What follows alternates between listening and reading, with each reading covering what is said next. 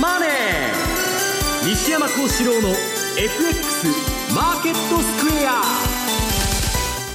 こんにちは西山幸四郎と。こんにちはマネースクエアジャパン津田隆光と皆さんこんにちは。アシスタントの大里清です。ここからの時間はザンマネー西山幸四郎の FX マーケットスクエアをお送りしていきます。え本日はアメリカの雇用統計の発表の日ということで番組はユーストリームでもお楽しみいただけるようになっております。ユーストリームの、えー、見方についてなんですがぜひ番組のホームページの方からご覧いただければと思います。えー、まずは大引けの日経平均株価です。終値は594円51銭安い。1万6164円16銭ということで、えー、3.5%以上の下落となりました。西山さん、はい、あの日銀単価もちょっとねはいボロボロですね。はいでしたね。まあ予想されたことなんですけどまあ想像以上にアベノミクスに対する海外勢の見方が厳しいと、はい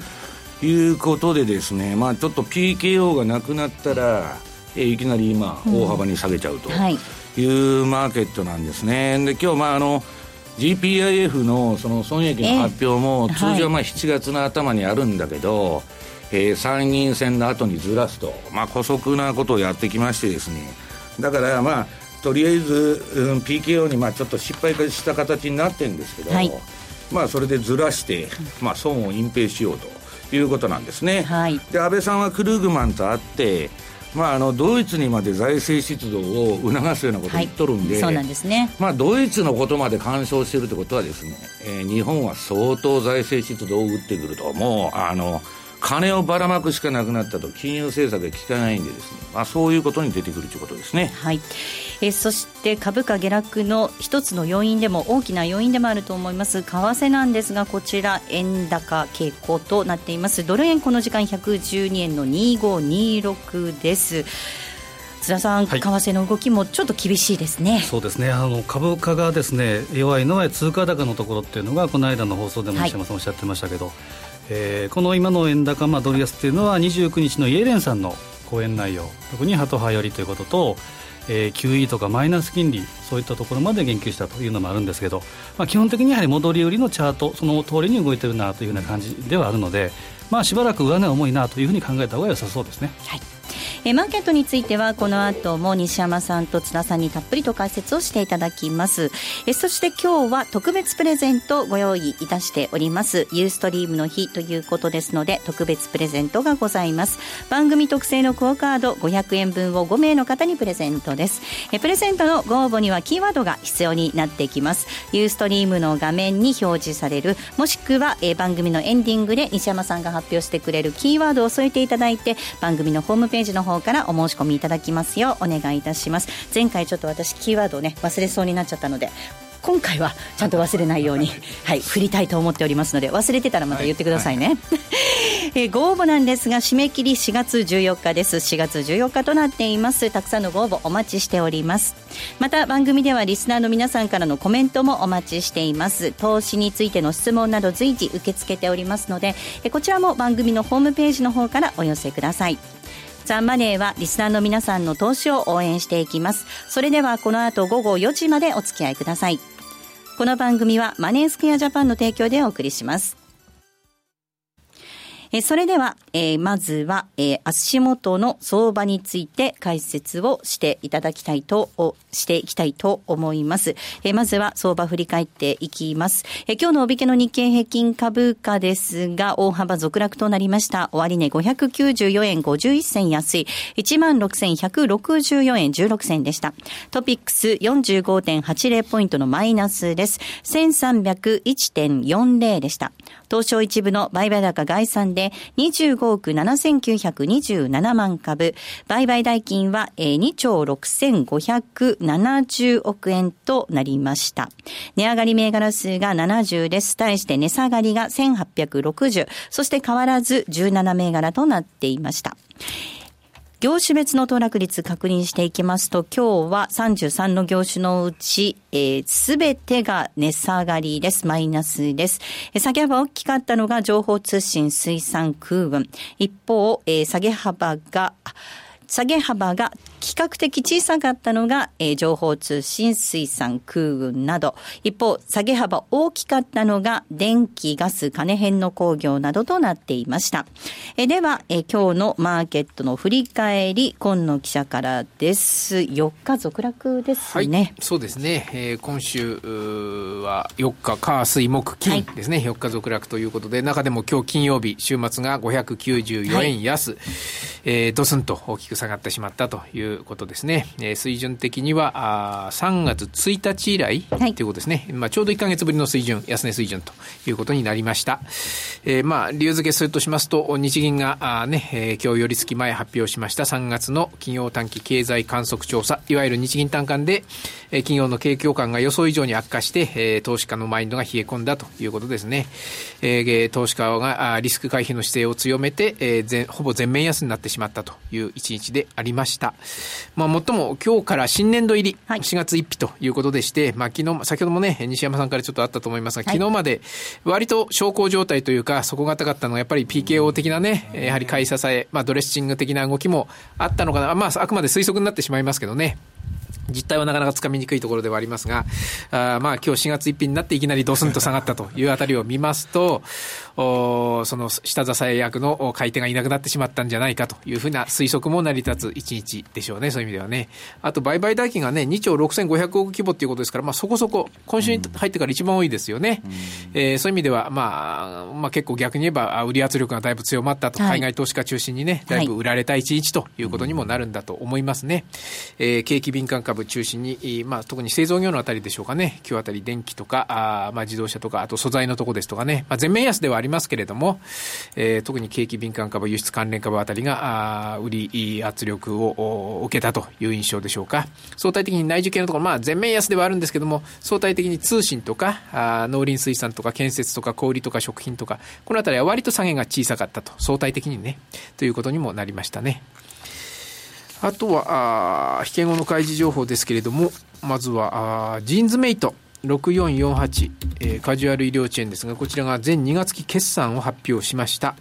えー、終わった期、全2月期売上5%減、93億、純損益があ5億4000万の赤字ということでして、まあ、ほぼ予想通りの着地と言っていいですかね。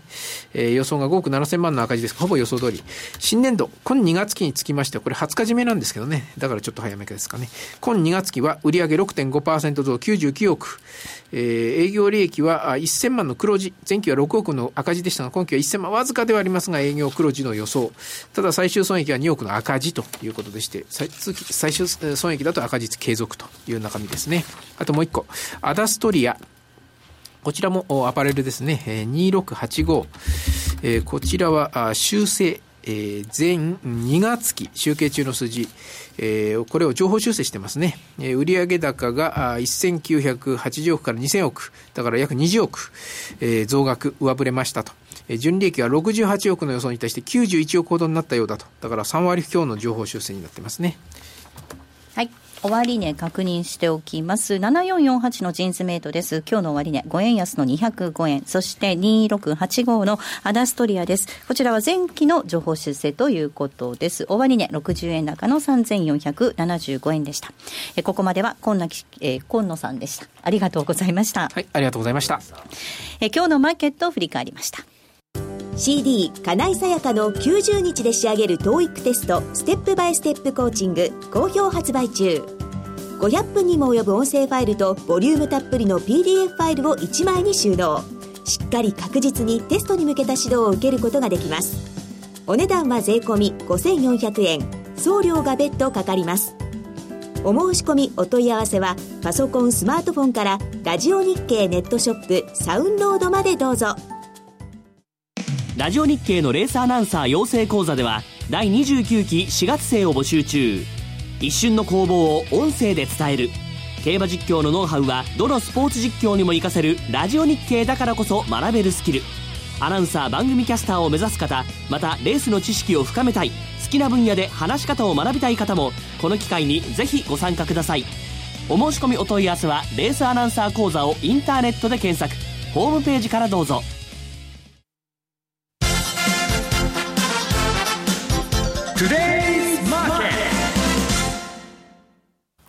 えー、それでは、えー、足元の相場について解説をしていただくんですが、まずは、えー、主な通貨のレートを確認していきます。ドル円ですが、この時間112円の2324です。ユーロ円127円の7581です。えー、ユーロドル1.138284での動きとなっています。では、為替マーケット今後のポイントについては津田さんからです。お願いいたします。はい、えー、まず今週の相場の同意となったのは、先ほど申し上げた29日、先月29日のイエレン、えー、議長の講演内容。まあ、この講演内容っていうのを一言で言うならば、ハト派スタンスっていうのがより明確になったと言ってもいいんじゃないでしょうか。で、この発言内容のポイントを挙げてみると、まあ、世界経済というふうな外部環境にこれまで以上に注意を払いつつ、利上げペースについては慎重に進めると。えーまあ、この後大きいのは、やはり、えー、QE とかマイナス金利にも言及したというのが、やはり一番大きなところ。えー、また、ことさらデータ次第というふうな言葉を、えー、強調しているということは、外部環境というこの不確実性の要素、はい、これで、えー、利上げ先延ばしの言い訳とか後公釈、これがよりしやすくなったのかなというふうな印象があります。でまあ、前回のその講演の、えー、空気感から想像すると、えー、西山さんのレポートでも言及されていましたけど、えー、イエレン議長っていうのは市場のコンセンサス、これでしか動かないと。うん、いうことですね。えー、いうことと、やはり先、えー、行き行き着く先っていうのは、FRB お得意18番の、えー、ビハインド・ザ・カーブ、利上げの後ずれ、そういう認識で、おおむねいいんじゃないかなというふうに考えてます。で、またこれ出てきましたけど、新債権のジェフリー・ガンドラク氏、うん、これははっきりと4月の利上げはないんだというふうなことを最近もおっしゃってると。で、えー、とすれば9月なのか、6月なのか、9月なのか、はたまた12月なのかというふうなことではあるんですけど、まあ、いずれにしても2016年、これはドル安の年になるんだというふうな、えー、基本スタンス、これは忘れないようにしたいなというふうに思っています。で直近ののガンドラク氏の発言にもですね、前回のイエレン議長の講演内容、驚くほどハト派で、イエレン議長自体、もっと言うならば FRB 自体でいいと思うんですけど、先行き何が起こるか何も見通せてないというふうなことを言ってると。で、米ドルっていうのはさらに弱くなり、ドル安圧力、これはさらに高まるんだと。これは見見逃せないポイントじゃないかなというふうにも思ってます。まあ、これからの注目、まあ、まさに今夜の、えー、日本時間でいうと9時半、21時半の、えー、3月のアメリカ雇用統計。これが注目なんですけど、個人的にはその後同じく日本時間23時に発表される、えー、ISM、えー、製造業景況指数、これが前回が49.5で、予想が51になってるんですけど、これに注目したいなと。で50っていうのがこの景況景況感の分水嶺というふうに言われてますけど、これが、えーまあえー、去年の10月以来の、えー、55へとなるのかどうか、これに注目したいなと。ただ、数字が良くても基本的には、えー、切な的な上昇、つまり、えー、短期的な戻り売りスタンス、うん、え、これは、えー、変化ない,、えー、ないんじゃないかなというふうに考えていますね。うんはいえー、では、西山さんにお話伺っていきたいと思います、はい、まずはちょっと株からいきたいなと思います、はい、まあ、あの安倍の冒頭でね、アベノミクスに対する見方、やはり外国人投資家、厳しいよっていうことありました、今日もまさにその売りが継続しているという格好ですよね。まああのー、この放送でずっとまあ取り上げてきた、まあ、結構難しいこと言っとるあのマーク・ファーバーですね。まあ、これまあ日本のその金融政策っていうのは常軌を逸してるんだと。でもはや社会、あの、資本主義じゃなくて社会主義になってると。で、まあそういう中でこのまま、まあほっとけばですね、えー、今まあもうリートを通じて不動産も買ってるし、はい、えー、ETF 通じて株も買ってると。我々の家まで買うんじゃないかと。買ってくれるいう流れで、まあ物には限度があるんですね。はいで、金融政策はかたやサプライズと、はい、えー、指定筋がですね、売りを、まあ、誘ってですね、踏み上げるような、えー、ことをずっとやってきたんですけど、何回でも同じ手口やっててもですね、えー、まあもう飽きられてると。で、私はまあ去年のアベノミクスの終了っていうのはもう7月で終わっとるという見方なんですね。世界の株も去年の7月で終わっとると。で、その中で、あとは、中央銀行バブルっていうのはそう簡単に終わらない。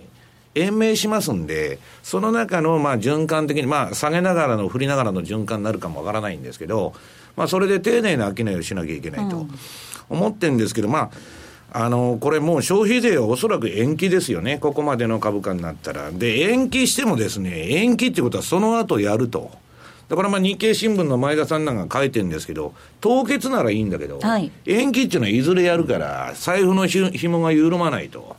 いうことがあってですね、まあ消費は喚起できないだろうと。で、財政出動もまあ経済対策やろうとか言って日経新聞がスーパー抜いてやってんですけど、全然笛吹けど踊らずと。うん、で、かたやまあ外国人から強烈な売りを食らってましてですね。はいこれだけ売り物が出てよく下げないなということを言ってたんですけど、まあ、それはもうあの例の GPIF の会でこらえてたと、PKO で。で、PKO を期末もこれ入れたんでしょうけど、まあこんなにね、イースター休暇から板の薄い中でも上がらないと、はい、いうことで、今日もう弱いとこをついてくる市場のその凶暴性が発揮されましてですね、まあいきなり600円安ということになったと。で、もうこうなったらですね、安倍政権としては打つ手がないんです。はい、金をばらまくしか。だから安倍さんがクルーグマンと会ってですね、あの、大沢さんもいろいろ言われてましたけど、要するにその、えー、ドイツにまでですね、財政出動さすのはどうしたらいいと、まあ人のこと言ってる場合じゃないんだけど、ということは、なドイツに財政出動をどうやったら促せるかみたいな質問をクルーグマンにしてるってことは、自分とこはむちゃくちゃ公共事業やるっちゅう腹なんですよ。だから、それがまあどこまで効くかとい。うことになると思うんですけど、はいうん、いや、あの私はですね、あのこれ、まあ今日チャート持ってきまして、えー、っと、最初のまあ日経平均ですね。えー、これ、あのー、もう今トレンドレスになってたんですけど、ここから下がってくると、あの、売りトレンドが出る可能性があるような、かなり調整が長い中で、ここから標準偏差とか ADX が上がっていくとかなりやばいと。で、次のチャート、10月末買いの4月末売り。えー、日経平均のですね、はい、これはまあこ、今年はちょっと惨敗に終わりそうにあると。で私、昨日もあの夜中一晩中ミーティングだとかなんだとかあってですね、えー、今日そのまま放送に来とるんですけど、どうするかと、日本株を。はいで、まあ、世界の株のファンドマネージャーっていうのは持たざるを得ないんで、まあ、世界中の株買ってるんですけど、どうも具合が悪いと。で、いつ降りるんだと。はい。で、まあ、早いファンドは、まあ、損切っちゃったり降りてんですけど、一応、えー、毎年の循環でこれ10月末に買って翌年4月末に売ると、まあいいパフォーマンスが、これまではまあ2000年から2014年のパフォーマンスが8.27%であったと。で、今年はですね、まあ去年はあの3107、えー、7円のプラスになったんですけど、去年の10月に買って今3月31日、昨日まで時点のあれで、12%のマイナスになってると。いうことでですね、これはまあ切った方がいいんじゃないかっていう意見が多くて、はい、で、ちょうどまあ先ほど言われてた津田さんが言われてたあの、ジェフリー・ガンドラックがですね、まあリスク資産一回売れと。いうようなことでですね、えー、おかしいんですね。イエレンだとか、まあ、なんか黒田さんの方も緩和観測が出てんですけど、出れば出るほど、そこで上がったらもう全部売りチャンスだという話に今されちゃってる。もう悪循環に入ったんですね、相場は。で、そうは言いながら、うん、私はですね、まあ、そ、あのー、これ、相当なばらまきをやると思ってるんですね、選挙に向けて。で、多分ですね、あのー、これまあ、ブログとかにもうんの書いてるんですけど、日本株に言えば4月の後半ぐらいから、今ダメだけど、はい、立ち直る可能性があって、で、選挙前の、選挙前7月の20日前後と言われてるんですけど、6月くらいで、どっか、ピークを打つだろうと。うまくいけばですよ。はい、うまくいけなかったら、まあ、全然ダメなんですけど、で、私は本格的な株の暴落というのは秋だと。まあ、夏以降、8月、9月以降にはもうこれダメだと。中央銀行バブルの終わりの始まりが始まってますから、かなり厳しいと見てるんですけど、まあ、どこまで戻せるかと。いうことでね、ちょっとまあこの4月からの相場は神経質で見てるんですけど、まあいずれにしてもですね、打つ手がなくなって、まあ、金のばらまきしかもうないところに追い詰められちゃったということですね。うん津田さん、どうでしょう、まあ、去年の10月末買い、今年の4月末売り、ちょっとあの厳しそうではあるんですが、この後、まあその選挙を控えて、消費増税の再延期、そして財政大盤振る舞いなんていうことになってくると、ちょっと雰囲気変わる可能性もなきにしもあらずかなとも思いますが。そうですね、あの4月の28日に X デーじゃないかとかいう話もあるんですけど、まあ、逆にですね逆算すれば、選挙のそこしかないというふうな感じではあるんですけど、はい、ただ、よくよく考えたら28日はどうかと、木曜日ですよね、うん、で金曜日が旗日、えー、で、ゴールデンウィークに突入すると。果たしてそういう発射台で本当にいけるのかどうかということはあるんですけど、ただやっぱ4月は強いなっていうのはあると思うんですね、うん、ちょっと私もチャートを用意して、ですね、はい。ニューヨークダウ平均と日経平均の過去20年の月別の騰落表っていうのをですね、えー、ちょっと、えー、見ていただきたいんですけど、はい、ちょっと最後の方ですね。そうですね。これを見ると、えー、ニューヨークのダウ平均、これ4月が一番上げてるんですね。これが平均、過去20年の平均で2.6%。えー、6%で、えー、日経平均はどうかというと、3月、4月、まあまあ上げてはいるんですけど、悪いのはどうかというと、これやっぱ8月、これが、えー、2%、2.4%を下げてると。で日経平均が、うん、でニューヨークダウも一番下げてるのが8月、うん、つまり4月に強くて8月に弱い、で盛り返していくのが11月、12月というふうなパターンになっているというのがあるので、やっぱり4月の高いところは一旦逃げた方がいいのかなというふうにはやっぱ思うんですよねそれがね、あのまあ、私、5月以降、まあまあ、株の循環はまあ毎年だめなんですけど、最近、この放送で言っとるように、全部1か月前倒しで最近ずれていくんですよね。だからその4月に高いと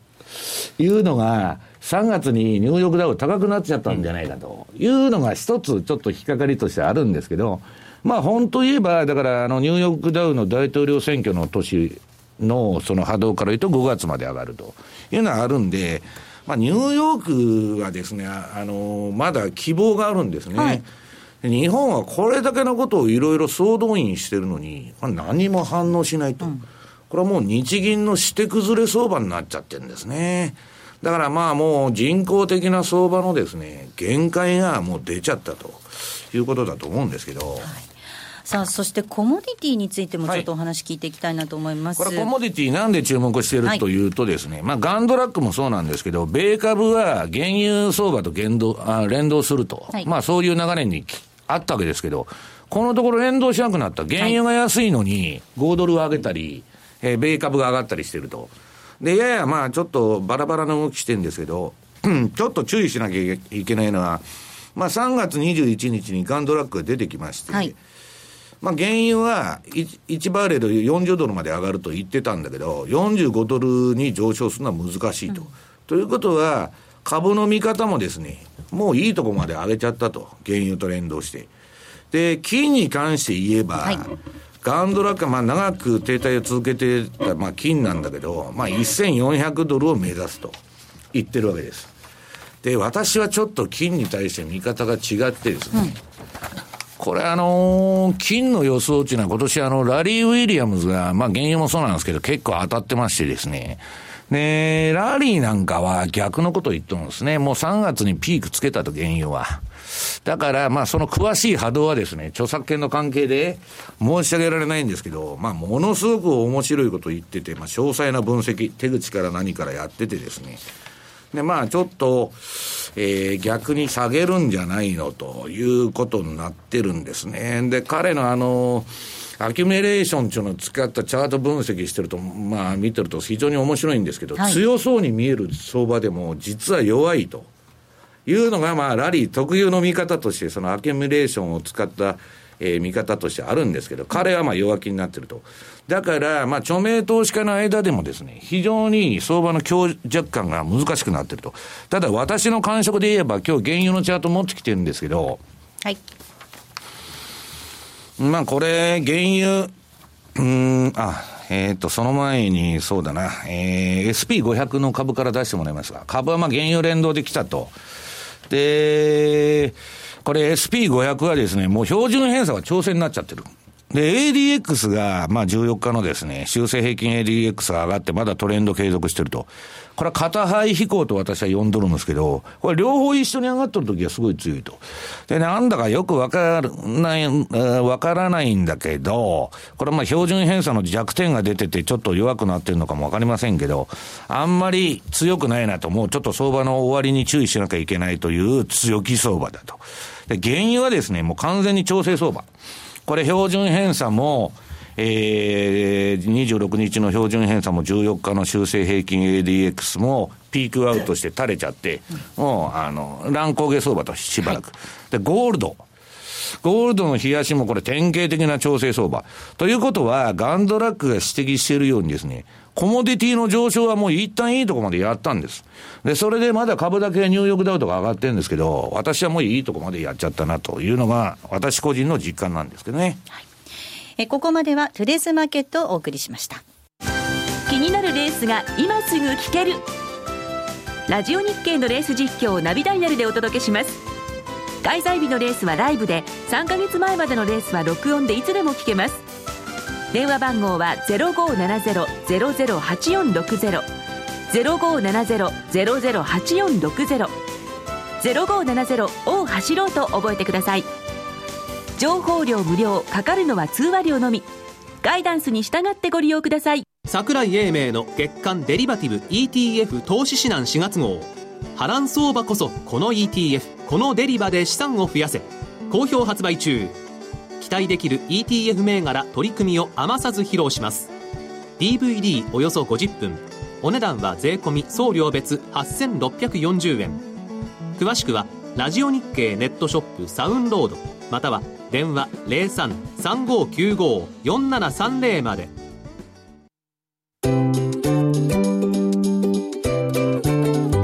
DJ トラリピーボックス。トラップリピートトラップリピート。僕の名前はトラリピトラップリピートトラップリピート。それを略えー、M2J トラリピボックスです。このコーナーでは、えー、リスナーの皆さんからの質問をご紹介しながら進めていきたいと思います。まずこんな質問いただきました。ご紹介します。えー、先日の出版記念セミナーで日経平均は逆張りで利益が出たらすぐに手じまう。判断は相場の、えー、動きを見ながら行うと伺いました。だとすると損切りは置かず、相場の状況で判断されているのでしょうか。一般に逆張りで少ない利益を積み重ねる手法は、えー、損切り幅が広いと、コツコツドカンになりやすいと思います。私のような素人でも、損切りを置かないでトレードを続ける方法あるのでしょうか？まあ、損切りを置かないでやるっていうのは、まあ、我々の世界ではありえないんですね。というのは、まあ、大きな損が出ちゃうと、資金がそれだけ減っちゃってですね、取り戻すのが大変になる。100あった資金が80とか60に減っちゃうと、元に戻すの簡単そうに思うんですけど、資金量全体が減っちゃうんで、で、私はまあ総資産の10%をやられたらもう、あの、ストップだと。まあ先ほどの日経の10月末買いの話じゃないですけど、ちょっと10%やられると、その後追い込まれる、相場人が追い込んでくるんですね。どんどん悪循環に陥る可能性があると。で、その、この前の出版記念セミナーでは、まあ、あの、逆張りのいろんな手法を申したんですけど、これもストップを置かないと全然ダメなんですね。で、あの、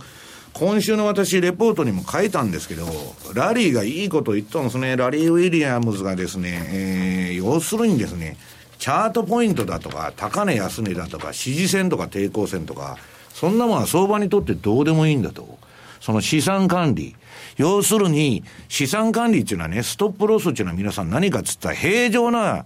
正常心でいられるかどうかだけなんですよ。で、それが、自分が苦痛に感じるような損損の額、これが皆さんのストップロスポイントなんです。それは人によって許容幅が違うんですけど、で、苦痛になってくると相場感が歪んでくる。で、取り返そうと思って余計に泥沼にはまるという悪循環になりやすいと。だから最初からですね、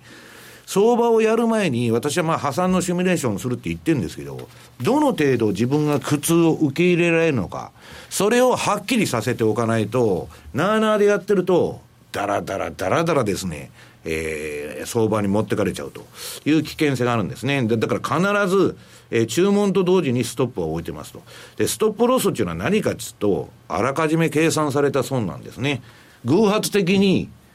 損が出たっていうことではない。こんだけやられてもいいっちゅうことで勝負に行くと。よくあの必要経費って言い方で、なかなか受け入れることができないんです私なんかあの損しまくって、必要経費だいぶ払って、あの30年も勉強してきましたんで、授業料とか言うと思いますけど、えー、皆さんにそういう高い授業は払わない、払わなくてもいいように、この番組やってるつもりなんですけど、まあ、あのだから、えー、もうだめと思ったら、一回切って、また出直すというくらいの方が相場いいということですね。津田さん、そうですよね、だってあの事業するときは必ずコストってかかりますからね。そうですね。なかなか言うはやすしではあるんですけど、前回もこの、えー、戦略ベースで話したと思うんですけど、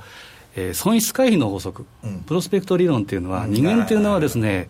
利益に対しては臆病で、はい、損失に対してはとにかく大胆な、ねはい、特に大沢さんがそうだったような気がするそうなんですね、まさに、ね、大胆、それを逆にすると、つまり 損失には。最近調子に乗って、バタバタあの儲けてるらしいですよ、なんか。大胆で、大胆で、まあ、逆逆にですね、やっぱり利益には。危ないんじゃないですかね、だから相場ね。なんか大沢さんのそういう話聞くと、そろそろ天井が近いという気がしとるんですけど。では続いての質問いきたいと思います。えー、雇用統計について、えー、今日の雇用統計なんですが、非農業部門の雇用者数よりも平均需給の伸びに注目しています。平均需給の伸びが予想を上回り、インフレ期待がにわかに高まる。それにより、4月利上げの可能性が高まり、えー、ドル円は上昇するはずなんですが、リスクオフでし、えー、下向きになるようなシナリオを考えています。もしそうなれば、相場の分水嶺となるような気もしますが、といただいています。雇用統計ですね、ね。雇用統計の日はいつでも私、マネースケアジャパンのウェブセミナーの日なんですけど、まあ、最近1日で終わっちゃうと。で、まあ、先ほど津田さんが意味軸も言われたように、刹那的な動きだと。ISM で反応しようが何しようが。で、これはね、もう答えが出てるんです。雇用統計なんていうのは、雇用っていうのは世界中皆さんどこでもいい。日本もむちゃくちゃいい。ただ、賃金が上がらないっていうのが今の問題なんですね。分配の問題。で、えー、早い話が、イエレンの金融政策っていうのは、まあ、それで、えー、また利上げ観測とか出てくるとは思うんですけど、早い話は、これ、ガンドラックが意味軸ももう去年からずっと言ってるんですけど、FRB は、それは口が裂けてもそんなことは言わないけど、株が上がったら利上げすんだと。要するに、去年の新、あの、高値を抜いてきたら利上げすんだと、締めるんだと。で、抜かないうちは、ずっとうだうだ賃金が上がらないからとか、まだ物価は上がってんだけど、それが3ヶ月も5ヶ月も続くまで、コンセンサスですよ、市場の。もう誰もが利上げするという見方に傾くまでは利上げしないということですから、まあ、端、端的な祭りですよね。はい、で、雇用統計がプラス10万であれ、20万であれ、何が変わるんだと。分母のでかさから言ったらですね、ノイズの世界なんですね。5万人でも30万人でも。だから、それは市場が短期筋のお祭りとしてやってるんですけど、まあ、私はあんまりなんかその、そういう意味では雇用統計そのものを重視しているということはないということなんですね。はい。えー、西山さんからお話ありましたが、えー、今日はマネースクエアジャパンのウェブセミナーということで、夜の8時半スタート。でしたね、はい、はい、ぜひそちらの方を詳しくはご覧いただきたいと、えー、限定セミナーになっておりますんで、はい、はい、思います、はい、もう一ついきます、えー、円高どこまでいくのでしょうか？長期のグラフ参考になりましたといただいてるんですが。長期というとおそらく月足の20か月の移動平均線のことじゃないかなと思うんですけど、その前にちょっと今日資料を持ったですねグリグランビルの8法則っていうのをですねちょっとまた再度見ていただきたいんですけどここで重要なのがこの丸5重要な売りサインえーまあ、水色の点々に対して、これが移動平均線、えー、レートがどーんと下抜ける、これがまさに重要な売りサインなんですけど、ちょっと画面のチャートって映りますかね。これが20か月の移動平均線で、えー、あるんですけど、まあえー、単純に言うと、このフィボナッチ、えー、アベノミクス相場が始まった、まあ、ちょっと前ですね、9月の安値を、えー、起点にして、えー、去年の6月の高値、125円の86、これを、えー、フィボナッチで結んだ38.2っていうのが107円の23。まあ、107円台っていうのも西山さんもおっしゃってたのが、この、えー、フィボナッチの38.2、あとは5の倍数ということですから、やっぱりここ抜けると105。このあたりは、えー、十分あるもんだというふうに見た方がいいなと、ただ、えー、目先はですねちょうど戻してきて、えー、行ったり来たりというのがあるので、えー、ただ、基本は戻り売りというのでいいんじゃないかなと思ってますね。うんうん。もう一ついきたいと思います。はい、質問です。いつも楽しく拝聴しています。先週の放送キーワードが新番組でしたが、えー、西山さんの新しい番組が始まるんでしょうか？いや、私の番組じゃないんですよね。違いますね。新しい番組はですね、はい、えー、世界の株価で資産運用という番組が始まります。来週の火曜日スタートになりますが、毎週火曜日の午後4時3、えー、午後4時半から4時30分からになります。パーソナリティが福永博之さん、アシスタントは津田まりなさんの新しい番組です。世界のではないんですけど、たまたま同じなんだ。世界の株価で資産運用です。毎週火曜日の午後4時、えー、30分からの放送になりますので、こちらぜひお楽しみになさっていただきたいと思います。そして続いて質問なんですが、はい、トレンドがない時の逆張りで修正 ADX3 時間が30か70の外で折れた時にエントリーとおっしゃっていますが、ADX が折れた足の次の足の方向について教えてください。例えば、円高基調方向に動いていて、円安方向に転反転した時に ADX が折れる場合があると思いますが、反転した時の足でしょうか、それとも、えー、その次の足でしょうか？ということなんですが。難しい。あの、ちょっとチャートを出してもらえますかね？どのチャートいきましょうか？えー、っとこれなんだっけ？5 5ドル円の冷やしの13日エンベロープと。はい。いきましょうか。いうのがあると思うんですけど、はい。えー、いいですか？はい、大丈夫です。えー、っとですね、これあのー、この AD、3日の、まあ、冷やしだと全部 ADX のパラメータ3なんで、3日の ADX が、まあ、30以下になって、ピークアウトしたと。はい。で、ピークアウトし、ピーピークアウトってボトムアウトだな、はい、この場合は。そうですね。えー、そこをつけて、そこをつけたピークのピークの足じゃなしに、その次の足が、これ見ると矢印の赤線書いてる。はい、これ、ローソク足自体は陰線なんですけど、ね、赤マークで買いが出てると、要するに前の終値より上がっとるんですね。ここで買いで乗るんです。はい、で、もう利食いはですね、これまあ私超短期売買でやってますんで、日足であれ、なんだっけ、えー、1時間足であれ、えー、超短期売買でやってますんで、まあ長く持つこともあるんですけどね、相場の環境だとか、ファンダメンタル見ながら、流れ見ながら持つことあるんですけど、基本的に利益が出たら、すぐ手締まっちゃう。でね、これシグナル出てて、全然反転してないとこもあるんですよ。その、その次の足の1時間にかけてるんですね、私は。まあ大体1時間以内で手締まっ、あ、あの1時間足なら1時間だし、日足ならその日のうちに手締まっちゃうことが多くて、だから、えー、どういうんですか、うん、その ADX が天井つける、底つけると。そその足の次の足の方向性。で、それは前の足の終値と比べて上がってるかどうかというのが、あの、あれでもう単純なですね、要するに、えー、ADX が天井をつけて折れたら、次の足の方向性に乗ると。で、えー、そこつけて折れたら次の足の、えー、あれに乗るというもう超ド単純な売買なんですけど、で、これをね、私はなんでやってるかというと、相場で負けが込んでくると、帳尻合わせのために 短期売買をですね、やりまくるんですね。損を埋めなきゃいけないと。できるならあんまりドタバタやりたくないんですけど、まあそういうことでですね。で、最近はもうあの今年の相場私ものすごい慎重に見てまして、えー、何があるか分かんないと。だからまあ、取引手法をできるだけ短期化しているということですね。えー、ここまでは M2J トラリピボックスをお届けしました。マネースクエアジャパンは FX は投機ではなく資産運用であると考え、特許取得済みのオリジナル発注機能や独自のリスク管理ツールの開発により、今までとは違った取引スタイルを個人投資家の皆さんに提案しています。オリジナル発注機能の代表例をご紹介しましょう。トラップリピートイフダン、通称トラリピです。これは普段忙しくて、為替レートや情報などを頻繁にチェックできないような方々にも、しっかりと投資できる手法を作りたい。そんなコンセプトで開発しました。具体的には、もしもこのレートで買えたらいくらで売るといった注文、つまりイフダンをたった1回設定するだけで、複数発注できる、つまりトラップができ、さらに成立後、自動的に注文を繰り返すリピート機能まで備えたマネースクエアジャパン独自の発注機能です。一度設定すれば手間なく24時間収益チャンスが狙えます。またトレード画面に貼り付いて相場の動きにやきもきすることもないので、感情に左右されない取引が可能です。リアルの取引に入る前にトラリピを試してみたい。そんな方には実際のトレード画面、実際のカーセレートで取引できる FX のバーチャル取引、トラリピ FX バーチャルをご用意しています。ご登録、ご利用は無料です。詳しくはマネースクエアジャパンのホームページをご覧ください。マネースクエアジャパンが提供する外国為替証拠金取引は、外国為替相場の変動や各国市場金利の変動により損失を被ることがあるほか、その損失は投資金額を上回る恐れがあります。また、トラップリピートイフダンは取引の利益を保証するものではありません。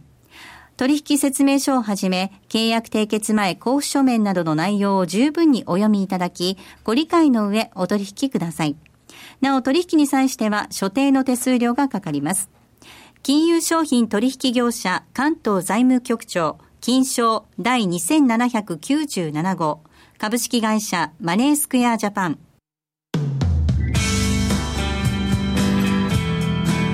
西山幸四郎の FX マーケットスクエア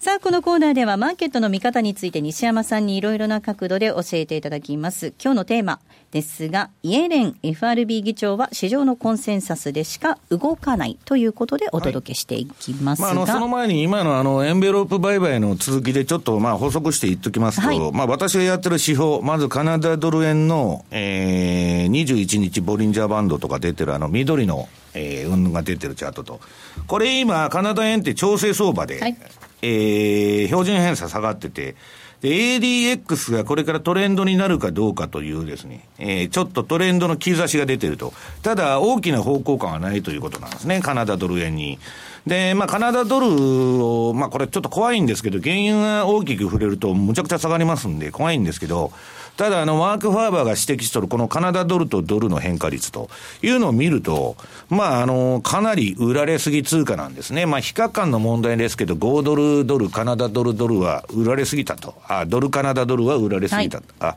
えー、カナダと、えー、5ドルが売られすぎたということで、はいで、その中で今、まあ、トレンドがじゃああんまりないということで、カナダドル円の13日エンベロープの2%、3%バンドと、3日中性平均 ADX はい、冷やしですね。これも、その、ADX が30以下になって、ガチッと折れてるとこありますよね。はい。で、折れてるのは、折れてる次の足で、折れて、その、これチャートで言うと、折れて上がっていくとこ。はい。上がっていく次の足の方向性に乗るんですね。はい、ということはロングすればいいってことですもんね。赤の矢印のとこ、はい、で、そこで買って、で、適当に儲かったら売っちゃうと。はい、そういうことをやってると。で、もう少し細かいのは、えー、1時間足があるのかな。1時間？あなあないや、はい、1時間しなかった。1時間でもまあ同じようなことをドタバタやってるってことですね、うん、はい。さあ、ではそのイエレンさんのお話聞いていきたいと思います。まず先ほど津田さんからのポイント解説のところにも、やっぱりビハインド・ザ・カーブだよねっていう話ありましたけれども。うん。まあ、あのイエレンというのはですね、あのまあ、私、何回も言ってるんですけど、まあ、ほぼトップに立つ人ではないと、2番手にいたら最高の、本当、性格もいい、うんぬん人なんですけど、で決断がですね、どうも彼女のあれ見てると、まあ、あのみんなのコンセンサス、あるいは市場のコンセンサスがないと、自信がないというのが見えてくるんですね。それはもう市場は、あの、見透かしてます。で、次、まあ、フィッシャーが議長になるって言われてるんですけど、彼女が失敗したらですよ。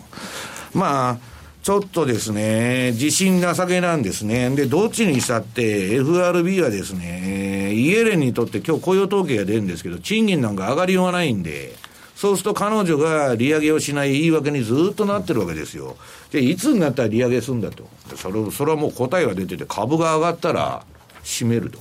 いうことだけなんですね。だからもう経済指標だなんだかんだってエコノミスト言っとるんですけど、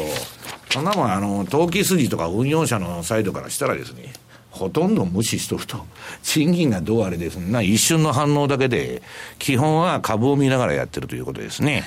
あの津田さん、はい、要はその金融政策って、本来、景気を良くさせて、経済自体を良くさせて、結果として株価が上がるっていうのが通常だと思うんですけど、株価が目的になっちゃってる部分があるわけですね、日米ともにそうですね、もう今は株価を上げて、えー、だって通貨を安く抑えて、はい、金利も安く抑えていうのは、これはもうずっと前からやってる通り、国家の、えー、静かなる搾取とい。うことですから、はいうん、一番あの心地いいということですから、心地いいところからなかなか離れることはできないのは当たり前かなと。ということは、やっぱり通貨は抑えられて、株は、えーまあ、高くなってと、ただ気をつけたいのは、よく言うのは3つの C、えーまあ、リスクですけど、はい、これはやっぱ中国、チャイナの C と、あとは中央銀行、もうまさにバブルセントラルバンクの C と、はい、あとはやっぱコモディティですね、うん、コモディティ、あとはクルドオイルの C もあります、はい、このあたりを注意しながら見ていって、ですね、まあ、時期を見て、えー、やっぱり売買するというのが一番ポイントになってくるでしょうね。まあ、株ということでね、一つだけヒントを出しときますと、今日、まあ、あのー、ラリー・ウィリアムズの forecast、forecast とエキサイティングな週間マーケット分析ということで、私、まあ、あの、画像を持ってきてるんですけどね、まあ、これはもう著作権の関係で全然公開できない。公開できないけど、ラリーが面白いことを言ってて、ニューヨークダウのチャートと金の、えー、あれっていうのは20日金のチャートをずらすんだと、ひっくり返して。そうすると、ほとんどニューヨークダウの、えー、ないしは SP500 の動きと一緒になるということなんですね。で、私、あの、相場に関するテレビだとかですね、何度かほとんど見ない。まあ、ほとんど相場の邪魔だと。何の役にも立たんということを言っとるんですけど、このラリーのテレビだけは、本当にですね、こんな手法でやってるのかっていう驚きが、まあ今でもあるということで、まあ彼はだからちょっと若干、まあ目先は調整。ただ、日本に対し、対して言うとですね、この4月はまあぐずるんだけど、まあその後上げていくみたいな、まあちょっとやや楽観的な今のところ見方を取ってるということですね。はい。ここまでは西山幸四郎の FX マーケットスクエアでした。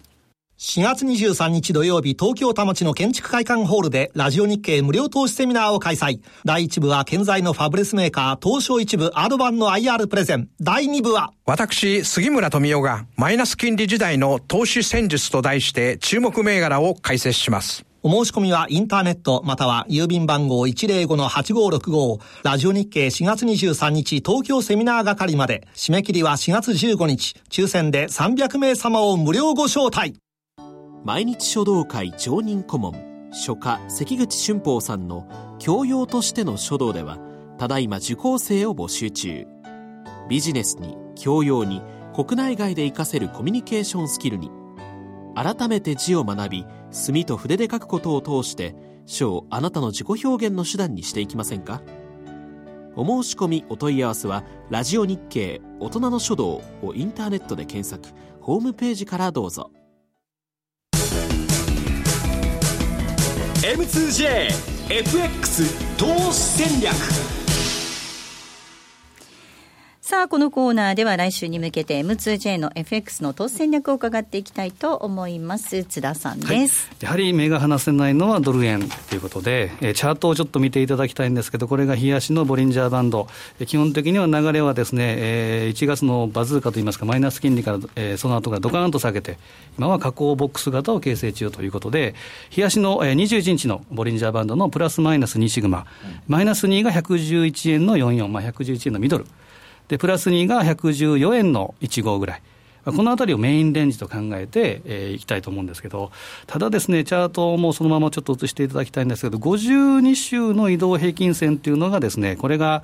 もうローソク、足が割り込んでるっていうことですから、まあ、基本はやっぱり売り。1年移動平均ですね。そうですね、これは下向きというふうに考えて、そうするとですね、この冷やしのボリンジャーバンドを考えていくと、この逆 T 字型のフォーメーションっていうのを、ちょっと社内のレポートでも紹介したんですけど、要は何かというと、コアレンジ。というふうに考えるところに、えー、ラクトラトラリピを仕掛けて、上に、例えば今でいうと114円ちょっと超えるぐらいまではトラップトレード、売りのトラップトレードを仕掛ける。うん、そうすると、戻り売りでできるそうですね、次のページ行くと、戻り売りということで、下に抜ければ、その分、トラップトレードのりにキャピタルゲインが発生すると。うん、まあ、今はしばらくレンジ内、110、そうですね、1円のミドルから、ちょうど21日の移動平均線が112円の80ぐらい。このあたりをコアレンジにちょっと小遣い稼ぎをすると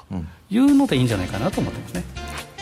えここまでは M2JFX 投資戦略をお届けしてまいりました。さあ、えー、ザンマネー西山幸四郎の FX マーケットスクエアそろそろお別れなんですが今週はキーワードがありますので西山さんから発表してもらいましょう。お願いします。はい、えー、嘘です、はい、4月1日だからですかね。そうですかね。はい、はい4月1日ということでエプリルフールなので、今週のキーワードは嘘になります、えこちらを添えていただいてご応募いただきますようお願いいたします。たくさんのご応募お待ちしております。えではお別れのお時間です。ここまでのお相手は西山幸四郎とマネースクエアジャパン津田高光と大里清でした。さようなら。この番組はマネースクエアジャパンの提供でお送りしました。